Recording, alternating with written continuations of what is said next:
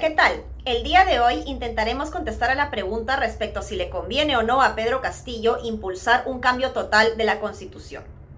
Es evidente que Pedro Castillo se encuentra en una encrucijada muy grande que lo coloca en serios problemas de gobernabilidad. Pero si Castillo es astuto, podrá darse cuenta de que impulsar un cambio total de la Constitución sería suicida en un momento como este no tiene el apoyo de la mayoría del Congreso y tampoco tiene el apoyo de los poderes fácticos, que son justamente a quienes tú te necesitas ganar para impulsar las reformas más importantes en el país. Hacer reformas como estas en el Perú no es una tarea sencilla y Pedro Castillo no tiene hoy la legitimidad que se necesita para eso, ni están dadas las condiciones para impulsar algo así.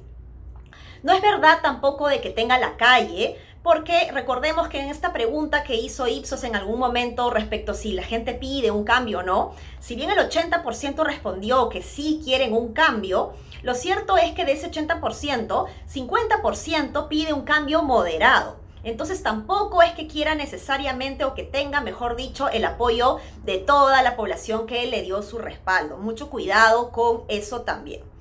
Por otro lado, no aferrarse a la idea de un cambio total de la Constitución no implica necesariamente traicionar sus principios o traicionar a sus electores. Ojo, no necesariamente. Porque mm, que Pedro Castillo no emprenda un cambio constitucional tan grande no implica que no pueda promover reformas en materia de educación, salud, tributación y otros aspectos que se necesitan mejorar evidentemente para lograr los objetivos que él mismo está persiguiendo y que están relacionados con sus promesas de campaña. Entonces, tengamos en cuenta una cosa, ¿no?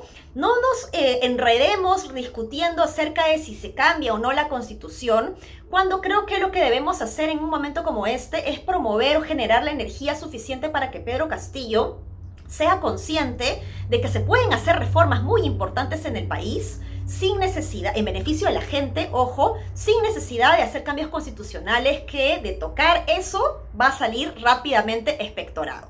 Así que creo que más bien es importante que él pueda ir de una vez tratando de generar consensos y también hacer concesiones, que es lo que va a necesitar justamente para emprender este pacto social mínimo e indispensable que necesita para sobrevivir estos cinco años. Eso es todo por hoy y nos vemos como siempre todos los días de lunes a viernes en debate. Un abrazo.